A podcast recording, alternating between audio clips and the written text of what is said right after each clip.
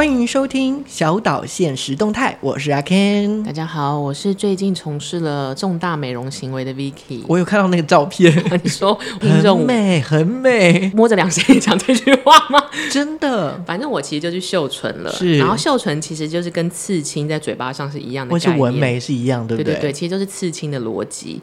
然后我就是一直很想尝试，就是改变嘴巴的唇色。各位听众，你就想想看，就是刺了一片淡粉红色在我的嘴唇上，然后就真的一针一针一针一针刺，不是超痛吗？可是有有上麻药啦，但因为我在你刚刺完的时候，就你嘴唇就会很肿。对，然后我、觉得很性感，我那个瞬间很像迷唇姐，然后我就拍了照片上传开心。你为什么不要讲说安洁莉娜裘丽嘞？还比较好看哦。对，我那个 hashtag 下的是民生社区安洁莉娜裘丽有够长，因为那个时候同步有厂商打给我。就广广告客户，然后我就说：“你好，我是民生社区安吉丽娜裘丽。”还很长，你知道，讲完要十五秒。他沉默了一阵，他就说：“我是永和布莱德皮特。”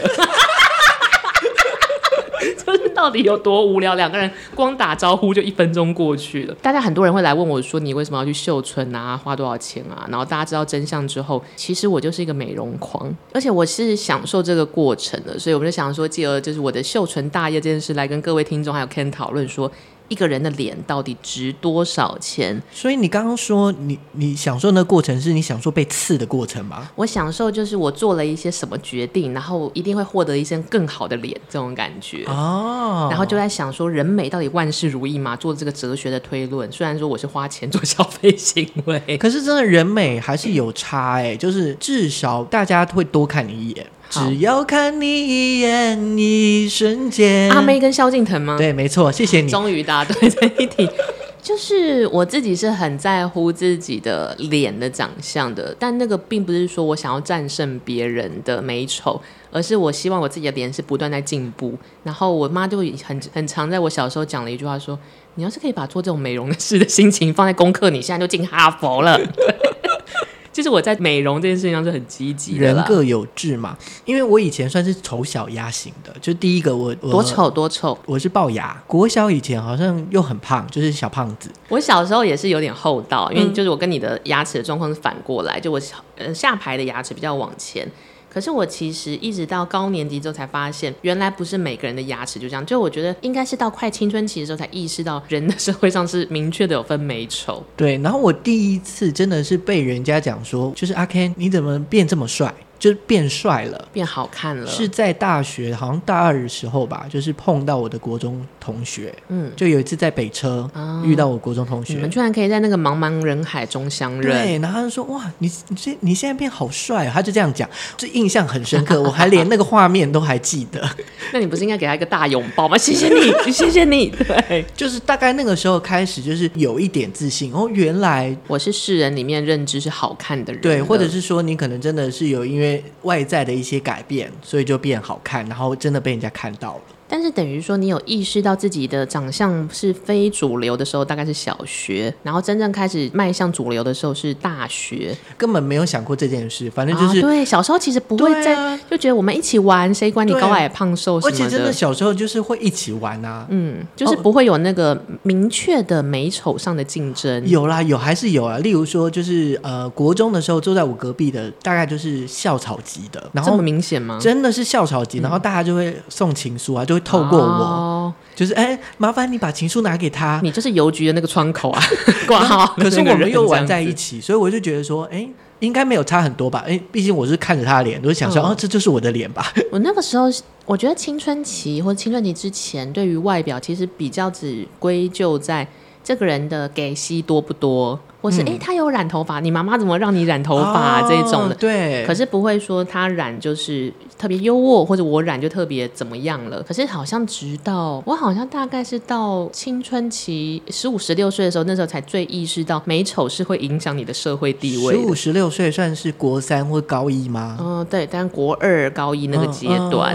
那个时候好像是那一阵子我开始看一些少女杂志、日本杂志什么的，哦、其实这种杂志就是一个资本主义下的产物，他们就会很彰显这件事。然后你渐渐的意识到，因为你那时候生活圈也变大了，你可能要去非学区以外的地方补习啊，或认识更多的人，可能要去西门町逛逛啊，东区逛逛之类的。然后你就会感受到世界对你比较好的时候，是你有一个好皮相的时候。你有什么感觉啊？或者是你有没有想想到什么样的经验？我觉得，我想一想，就是比如说，你五官长开了之后，那个开可能是你知道怎么 settle 了，或是你的婴儿肥消退了，或者是你牙套牙龈箍好的时候，你会觉得身边的人对你的亲切的门槛降低了。就以前这些人可能要花个三个月才会开始跟你比较熟悉。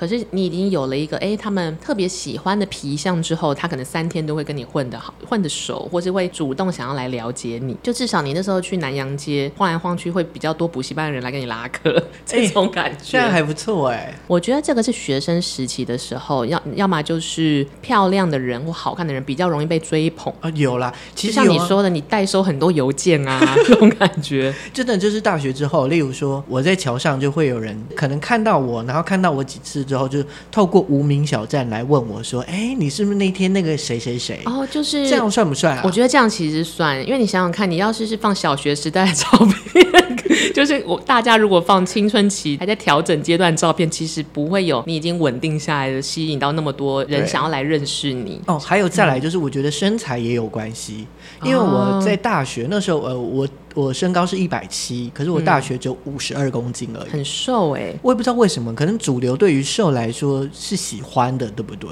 可能看起来清爽吧，因为毕竟台湾天气那么热，你知道胖子就会在北车啊，好热哦，然后刘海又粘在脸上，所以就比较容易被人家看到，干净爽朗的感觉。对，然后如果你又很长笑啊，哎、欸，我觉得长笑是一个重要的事情。虽然说呃，笑容不是说我用科技或是任何的美容手段可以改变。但是我觉得笑是好看的人的一个关键点，是就是你会很容易跟人家亲近化。我记得有一年我去北京念书的时候，然后有一个我的朋友圈里面的那个女生，她是一个富家的小姐。那他们家就是又高学历、高社经地位，然后同时也高资产，我觉得很漂亮，就是有念书的王美脸那种感觉。等下，王美，王美是就比较艳的那种，她还是还是她是那种气质型的艳，比较艳。哦、但的确就是那种，如果她发 IG，应该会有几千个赞的素人，就是在一般非明星社会里面，她一定是偏美的，大家主流喜欢的美。然后他有又有念硕士什么的，是高学历，家家底也很好。但他就跟我说，他对于自己的外表这件事情是从小时候就开始奋斗，而且是全家一起奋斗。怎么奋斗法？就是他说他小的时候，他爸妈曾经跟他说：“来，我们来开个家庭会议。”然后就全家都在哦，然后对着他说：“某某啊。”你呢？其实不是我们家特别好看的。你呢？对这个社会来说，长得也偏普通。好可怕哦！他说：“你现在就两件事，要么存钱整形，要么多笑。哦”家庭会议讲这个事情，哎，露出什么七颗牙齿还八颗牙齿啊？对，就是像空姐的训练。当然，爸妈不会鼓励你去整形嘛，嗯，因为毕竟是改变你的原生状态。但是他爸妈其实就是借此想要强调说，你并没有一个特别突出的好皮相，可以让你获得额外的福利，在这个社会。哎，其实三十岁以前啊，就是。例如说笑容啊，例如说穿着，甚至你的仪态，嗯，你只要端正的走路，然后你穿的很干净整齐，其实就是可以吸引到人家的目光了。就你干干净净，看起来有个气质跟自信，然后加上一个永远就开朗的笑容，其实就是。让人家觉得你又有底气，然后又和蔼可亲。是，我觉得他爸妈因为是很早就出来做生意的高高社经地位的人，所以他们很早就知道江湖是这样玩的，所以他们可以认知的说，你能天生长得美，是你天生投胎的好。那你如果不行，至少你要讨喜，也是另外一种美啦。嗯，我刚刚讲就是三十岁以前，所以三十岁以后真的是色衰八怪啊，色衰而爱弛啊。我觉得三十岁以后，其实就是要看腿，就是你的气质跟维持。听一一群女孩子朋友讲的，她说二十五岁开始就是啊、呃，女生的新陈代谢会快速的下降。哎，是的，所以所以真的是二十五岁是一个很关键的期。就对于可能女生来说，就那个时候就要开始保养，可能化妆品什么都要上身啊。我要讲一个很科学的理论，是就是如果你二十五岁或二二六二七左右的时候，你去看妇产科，不管你是要去看什么，所有妇产科。医生都会跟你说，因为这个时候你的，我记得他那时候跟我们讲什么，就是一些内女性的内脏还是什么，其实已经到了要渐渐要衰退期了。就如果有个曲线表，它其实就是下山的状态。嗯，但是因为妇科内脏什么，其实是影响女性外表很重要的一环。那因为这些内脏已经开始衰退了，所以其实你真的是很容易二十五岁之后，你的长相跟什么，无论是代谢，代谢其实就是胖瘦嘛，一定会被延迟，然后跟没有碰皮感，哦，胶原蛋白也会消失，因为你的整个人本来就是成长就慢慢的消退了。对，哎，我突然想到，就是我想问一下，就是你第一次使用保养品是什么时候？因为我想到的是我国中国一的时候，我有一个男生的朋友，反正他就有一次在炫耀说，哦，我都用我妈妈的 SK two。他国中就开始用 SK two，不过他是 真没有打他。不是谁青春期的时候会就是我不知道彰显这件事，但是他就特别白，确实是一个一个男生，然后特别白，然后他经常用 SK two。可是对我来说，那时候那是什么东西，我根本不知道。我第一次保养嘛，好像是九岁哈，可是那是 很小哎、欸，蛮小的。但是那是因为呃，我妈那个时候是做就是精品的代理，所以其实他就只是把他的品牌的东西拿拿回来给我用。对，而且我后来才发现，他九岁的时候给我用的是那个叫做 La La 就是鱼子酱的洗面乳，哇，那个是很老，不是就是 就是真的很贵，又是老贵妇在用，想说你有病是不是？啊、拿回来给小学生用干嘛？可他就是没想那么多。但你有感觉吗？我觉得。在我国中之前，我都没有感受到美容行为的影响好处。坦白说，就是你那个意识没有办法开化，直到真正进入战场，就是国中青春期前后的时候，我觉得你才会渐渐意识到高矮胖瘦跟美容是重要的事情。也就是那个时候，大家青春期之后，大家才会开始最做最不用花钱的美容方法——减肥吧。哦，有可能。对，你小学的时候，你不可能小四就说我要减肥，我要减肥。大家都是进了国中，然后青春期突然意识到自己稍微短抠了一点，才会开始用自己阳春的方式减肥。所以这是身形嘛？就在青少年的时候，然后开始可能高中的时候化妆。哎，你最早什么时候化妆？十五岁吧，国三啊，那个时候就差不多。而且我爸妈其实是、嗯、我妈妈其实是不太化浓妆的。我好像是捡到也 也不说捡，反正就是去吃饭的时候开始看了日日本杂志。然后我就是 follow 杂志上所有的 rule，然后就去药妆店搜刮那些东西，然后自己一直在家里尝试。哎，你这样很早熟哎，国三哎，那你们好，我就这个统计就好。你还记得你们那时候女生有多少人吗？你们国中的时候？好像十十七十八个吧。然后有化妆有几个？好像大概两个，就是我跟另外一个女生，但我也忘了她是谁。嗯、这样子。对啊，你看很早熟哎，可能就是全校，例如说五百个女生，哦、或者是六百个女生，就只有十个人，那你就这十个人其中之一。因为那个时候化妆其实还是一个不符校规的行为，但我当下也并不是。另外一个女生，我有点忘了她是谁，但我印象中她化妆是因为她叛逆哦，就她就是觉得我就要做一些不一样的事，对对对对。可是我化妆是秉持着我是科学家的心情，就是我只想到我自己的需求，嗯、我对于叛不叛逆这件事情 I don't care，我只是想做自己开心的事。所以化妆对你来说是怎么样的开心感？我那个时候就是一个牛耳跟 Kevin 老师啊，就是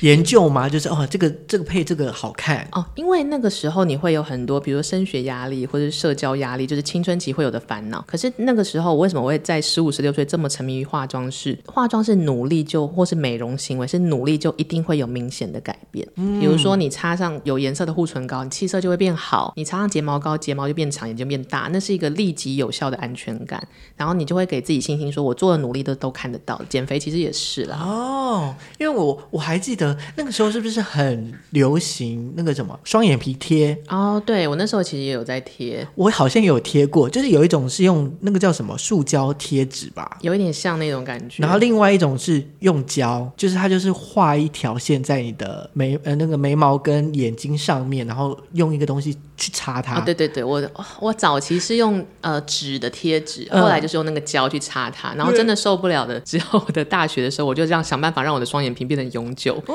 至于怎么变成永久呢？请大家私信我。但其实就是从国中开始的时候，你了解到社会是有美丑这个战场，加上美容这个行为是有努力就一定会有收获。好，所以我就沉迷至今这样、嗯欸。我觉得这样女生真的比较辛苦一点，因为对我来说，对于美容这件事情都没有做太大的变动。唯一可能对我男生来说，可能就是穿着上，你可能穿的比较好，呃，可能穿着上你有特别的去打扮，或者是你的发型，就是小时候小屁孩的时候都在 Net 晃来晃去这样子，现在就是去 Uniqlo 对，然后可能你发型上面有做变动，人家就说：“哎、嗯，你变帅了。”发型其实也是很重要。对，然后。呃，我记得我在，因为我大学是广电系嘛，嗯，所以我们就有修那个化妆课，居然有教这个，谁来教？有我老师吗？嗯、不是，反正就有一个老师，然后他就是教可能是化妆视觉呢。哎、嗯，我那是第一次上那个什么睫毛膏，反正是画在自己身上嘛。嗯、然后老师就说：“哎，你画的不错。”然后那时候还沾沾自喜，我就我就想要帮女生画，可是我我帮女生画完之后，他们都会觉得太浓。他说：“我不要这个浓妆，很可怕。”哎，的确啦，就是我觉得美容呃化妆行为包含在美容的一部分嘛。嗯，美容行为很容易走火入入魔。哦，就是一比就太重了，或者是你觉得我可以更美，我可以更好，这跟跑马拉松是一样的，因为美无止境嘛。然后我后来有一天，我好像去大学的时候打工，然后我就跟工作的贵哥贵姐我们在聊，然后我算一算，那个时候的我脸上大概就花了四十万有哎，很多哎，四十万哎。比如说戴了牙套，牙套那时候也就十几万了哦。我也有戴牙套，我也是十几万。哎，先推荐一下大家，如果你对于美容行为，比如说是睫毛啊、化妆这种。你觉得太明显了，你会害羞。但你真的一定要做的一件事情就是去戴牙套，因为我曾经听过一个传闻，虽然我觉得这有一点偏见或是促狭。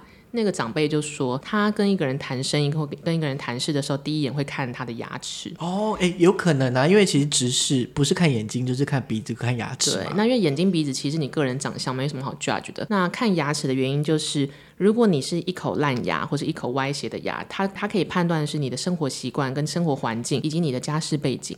如果你的牙齿是有被箍好的，就是有呃矫正过或者天生天生那个就算了啦。对，其实他就会大概理解哦，你的家底大概到哪里，因为不是每一个生活背景的人都可以负担得起牙套的钱。好，那我这边要奉劝，就是如果说要即将要戴牙套或是已经戴完牙套的人，一定要戴好维持器，不然会歪掉。嗯嗯，我我已经歪了，我也有点歪。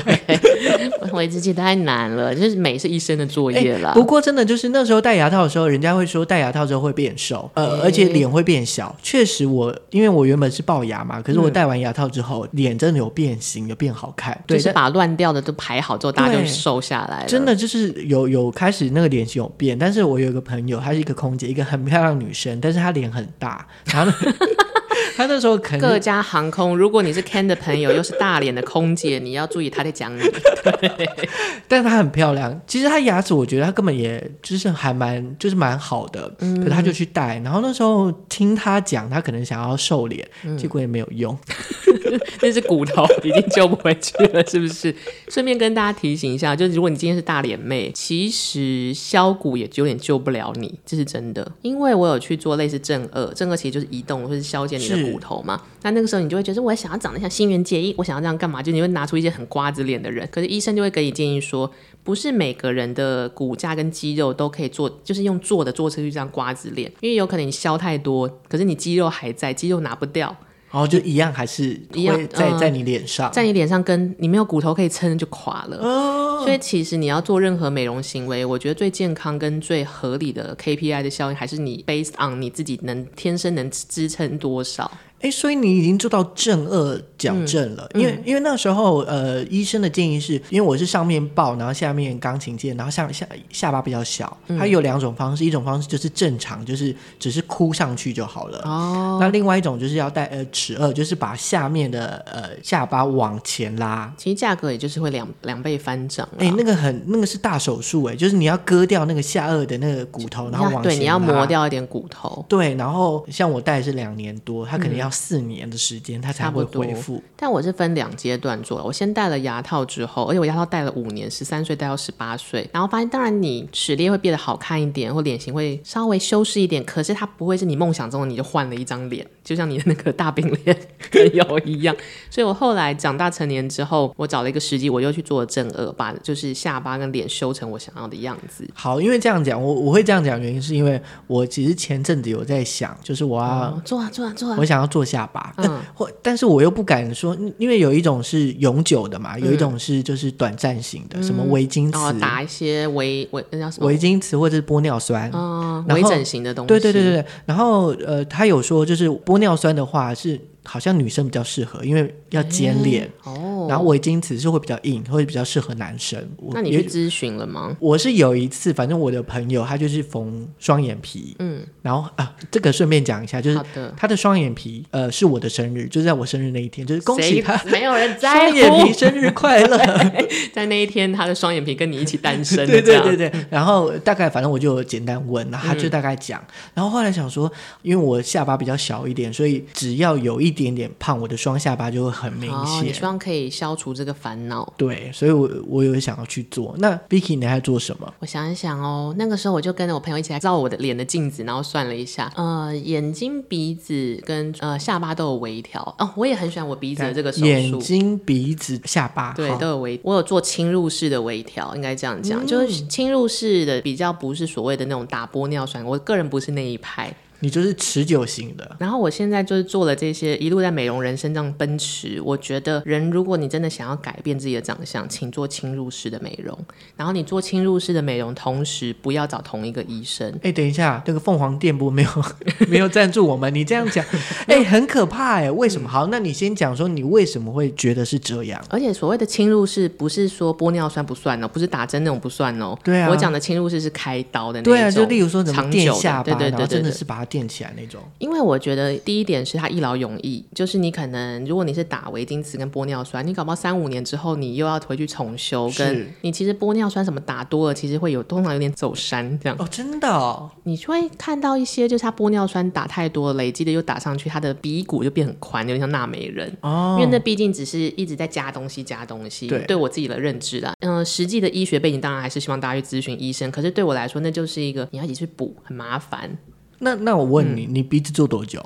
我鼻子是给耳鼻喉科医生做做的，哦、等一下可以来讲这个。我为什么这么推荐长久且侵入式的美容？是我好，我是五年前刚上班的时候做。这个故事来由是什么呢？就其实我原本鼻子都还算满意，就我原本对我的鼻子是没有特别的觉得怎么样的，嗯，就它不是我的美容的重点之一，一一直以来都还好。是因为我一直过敏，过敏而就很容易就是有一个鼻孔吸不到气。哦，什么鼻中鼻中隔弯曲，就是等于说你呃外表是没有看不出来，可是你鼻子的软骨，因为你一直擤鼻涕啊，干嘛？其实你的软骨已经挡到你其中一个鼻孔，它就歪掉了。然后我那时候去那个医院，只是想要治疗我的过敏，但是因为我以前十几岁的时候就有割过一次那个软骨，也是因为过敏太严重。哦、其实就你擤鼻涕的方式不太对。对。然后过了十年，医生说：“哎、欸，你这个不能割，你再割的话，你就变佛地魔。啊” 就是会塌掉，对，因为你的软骨就什么都没有了，嗯、你的，然后你的鼻梁就是听他讲，就是会有美观上的风险。我那时候想，天哪，该不该不会要一辈子吃过敏药吧？他那时候说，那我推荐你另外一个手术。然后他是做的手术，其实就是他取了我真正的肋软骨，我自己的肋软自体软骨、哦。我的天哪，自体肋骨，肋骨这边有被对，我的右边的下乳 有一个 something，然后那个不是隆乳，请以后的。不要太在意，我不是指隆乳隆一边，就是从取你真正的肋骨，嗯，然后去替换掉你已经歪斜掉的鼻子里面的软骨，嗯，然后我觉得它的好处是。你可以呼吸了，就有点像截弯曲直的概念。你原本塌掉的水坝又补起来了，而且它用的是永不毁坏的水坝骨，那种感觉。可是你这样，我觉得是因为健康的关系。嗯、可是它有让你变美吗？有，其实你可以偷偷微调一下。所以、哦、你说就是呃，例如说你的，我觉得你的鼻子很直。对，就是他在帮你把那个东西补上去之后，当然可以把你的水坝修成你想要的形状嘛。哦，所以多少还是会有一些不太一样地方。可是因为毕竟那个医生其实是耳鼻喉科背景，对啊，我就觉得好奇怪，他耳鼻喉科会来帮忙做医美。可是我现在觉得你要做医美，其实最好要有那个部位的背景。是比如说你要做下巴，你要看那个医生有没有什么颅颜相关的。耳鼻喉科他他如果要做鼻子，最好要耳鼻喉科背景，出事他比较能救你。呃，也是也是。对，然后我那时候还做了一个 PPT，跟他说我想。然后这边 什么角度，像这个金元结衣什么做了一个 PPT 跟他 presentation，所以其实以健康的心情来说，我做了这个美容鼻子的手术，但我其实也获得了一些 bonus, bonus 这种感觉。而且因为做鼻子这种跟呼吸有关，你还是会觉得会不会有什么副作用跟干嘛？啊啊、反正至少他是一个耳鼻喉科的医生，所以怎么样都可以救得了你。目前五年来都没什么事了。哦，因为我刚以为的那个侵入式，就是例如说垫下巴这种这种东西，就是你要把异物上上去嘛。嗯，也是可以啊。对我来说，这就是侵入长久性的。我对。我不追求那叫什么微整形，我觉得你要做就做长久。可是我就是怕，例如说呃，可能二十年后或者三十年后就发生什么事，又、嗯、例如说像镭射，哦、就有人说、嗯、呃戴眼镜就不好看，然后可能想要去镭射，嗯，我也不敢去割眼睛，因为我我就怕发生什么事。哦，可是我其实觉得美容行为都有风险，你打玻尿酸也会，有些人不是打一打视神经就看不见了、啊哦、对，因为你怎么样都要做在脸上的话，我觉得你就做个一劳永逸的，只是说你在做一劳永逸之前，反正都有风险，所以你就要自己好好的去找医生，对，好好的去比较。跟我那时候，我每一次做这种事的时候，我都会花个半年去研究那些医生的背景，然后跟他们详谈。我不会说突然就哎走进去就是我要做鼻子这样，哦、所以要先谈。因为其实我还有害怕一个状态，就是他做出来是永久型，可是不是我想要的样子。嗯，这个就很呃，事前的相谈很重要。相谈跟反正因为那是要做永久的，嗯、所以你真的你就耗时间跟他谈。那如果这个医生不想跟你耗时间跟他谈，其实你也不用找他，你们没缘。哦。然后你也可以同时从现在医生都会在电脑上做模拟，你可以看到三 D 建模，你鼻子变高了会长什么样，双眼皮是什么样子，就比较有安全感。哦，对啊，因为我我原本的是想象就是，哎，如果是这样的话，那我先做微晶瓷，然后我觉得这样的生活，哦、例如说两年内我的、嗯、我觉得很满意。其实也可以，然后再做。我觉得这也是一种尝试，就是比起一直打一直打的话，对，而且而且一开始微晶瓷的价钱可能没有像电下巴那么贵，大概会差个一到四倍吧。但我很建议大家，呃，一个我自己发现的小 paper，很多人整容了之后变成网红脸，或是所谓的塑胶芭比脸，就是一眼就认出来，哇，他有做过。那个关键我后来研究出来是为什么？为什么？就是你有没有想过，其实很多明星艺人都在做整容。或是微调，你其实有的时候看不出来哪些女明星做了什么，可是你一眼就看出来网红脸做了什么，因为她一次做太多了。对，就是你一次是通常一次做太多，你都找同一个医生，他就会用他的美感塑造一个他觉得全天下最美的仙女脸跟芭比脸，哦就是、都长得差不多，都太理所当然。哦，因为你你一个人你现在画画画了一个所谓的顺理成章的芭比脸，那就是不是活人的脸。嗯、可是你每一个部位都找这个部位的的专家去做，其实你发现看起来自然的美女，她的五官加起来都有点冲突，就有点你刚刚讲的嘛，就是很重要，就是每一个要找第一个找专业，对，第二个就是要找不一样的医生做，而且找不一样的医生做，你你每一个五官都是美的，但加起来有点冲突，这代表什么呢？你天生美女。你就骗尽了全世界，即使你什么五官都做，大家就觉得你天生好像就长这样吧，就是都漂亮。虽然因为人就是会不可能是黄金比例的脸啊，嗯、网红脸被认出来就是太黄金比例了。可是世界上没有黄金比例的脸。其实说真的，如果 Vicky 你没有跟我讲说你有呃，例如说你有动过眼睛，你有动过鼻子跟下巴，嗯、我完全其实我就觉得说你就是本身长这样。这张脸真的是很花钱呢。花了好多钱呢，终于在这一集，就是哎，即将要快要一年的时间，我才知道啊，Vicky 其实有动过这么多地方，我就是科技美容大王。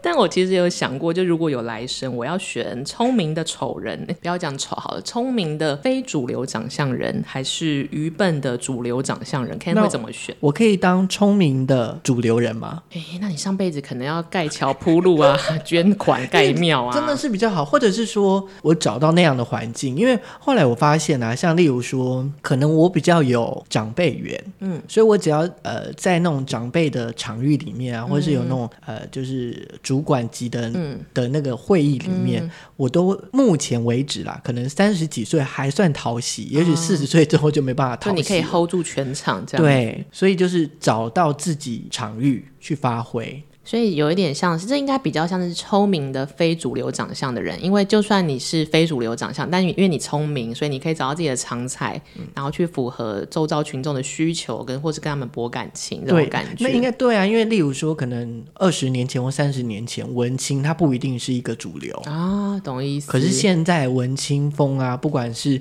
歌曲啊、人啊，嗯、大家就是推崇这样子，厌世臭脸才是时尚妹这种感觉。